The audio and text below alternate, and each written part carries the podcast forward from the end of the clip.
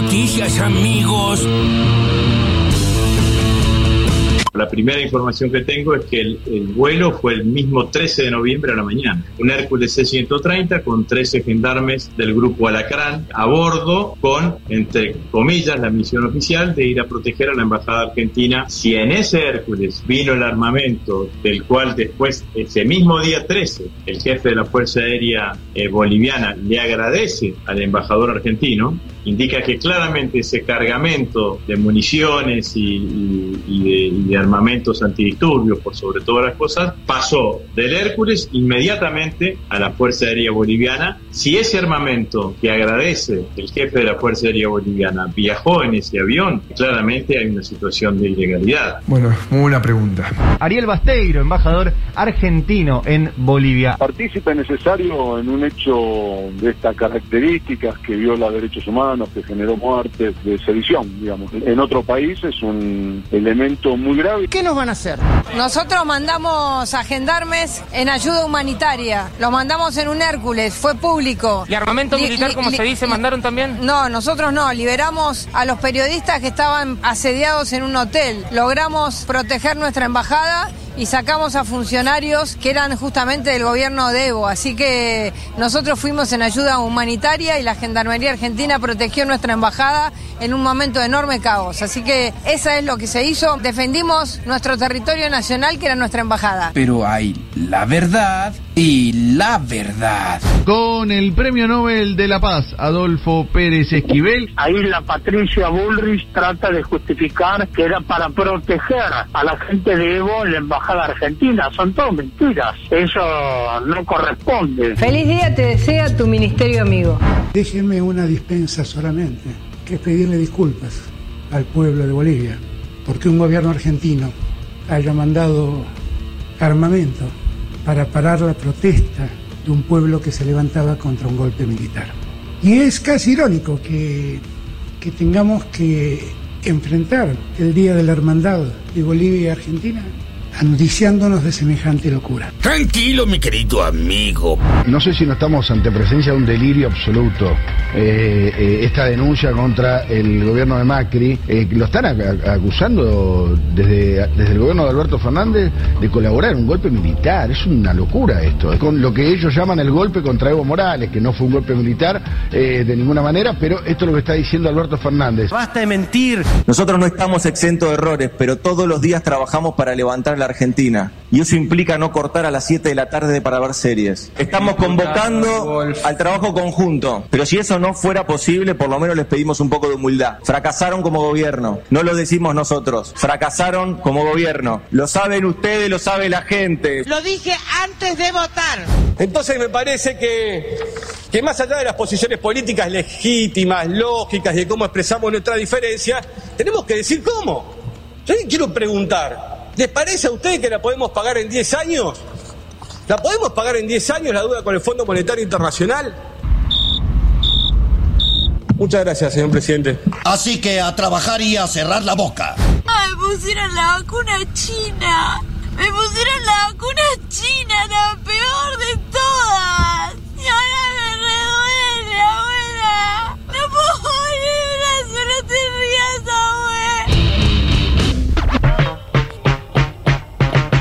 hay al final un video que se viralizó en las últimas horas de. Una chica, sí. Actuando, ¿eh? Yo vi el video, eso no es real.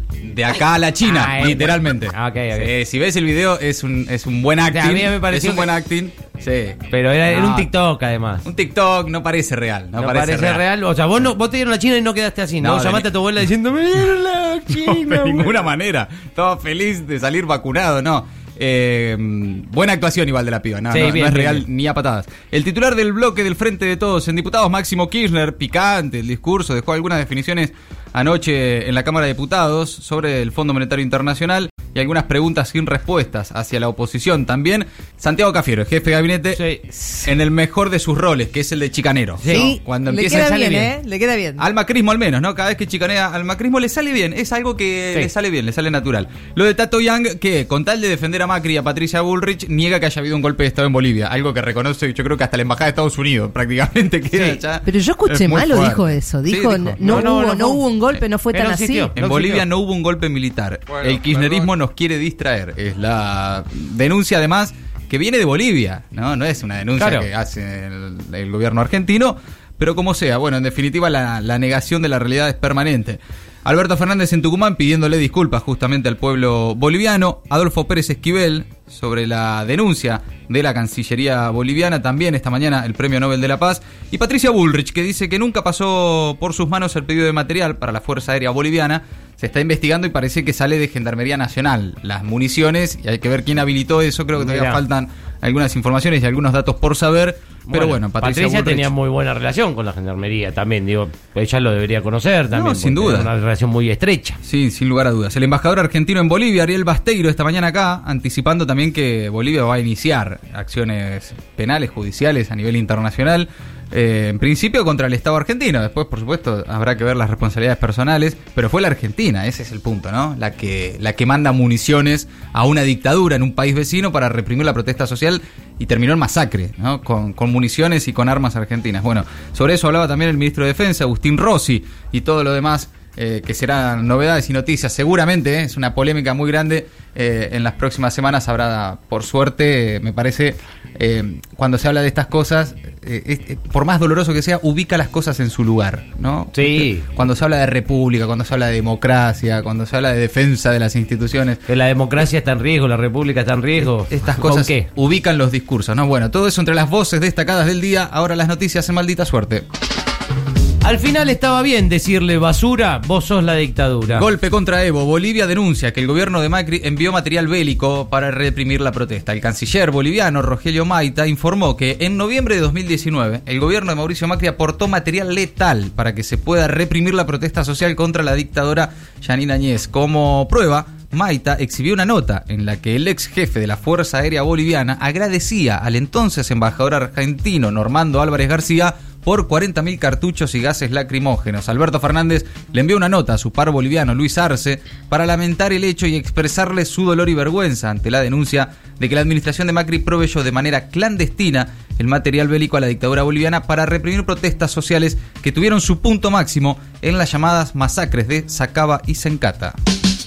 Háganse cargo. Solá responsabilizó a Fori, ex canciller de Macri, por el envío de material represivo a Bolivia. El canciller argentino dijo que no podía desconocer la colaboración del gobierno argentino con los golpistas. Solá aseguró que el envío de cartuchos de Itacas, gases lacrimógenos y granadas de gas para reprimir las protestas tras el golpe de Estado en Bolivia, a un mes de que finalizara el gobierno de Macri, se trató de una acción vergonzosa, pero además ocultada. Anoche Fori se despegó de la denuncia del gobierno boliviano. Por otra parte, Patricia Bullrich asegura que nunca pasó por sus manos el pedido para la Fuerza Aérea Boliviana y recordó que sí colaboró con Bolivia enviando gendarmes para proteger la Embajada de Argentina en La Paz.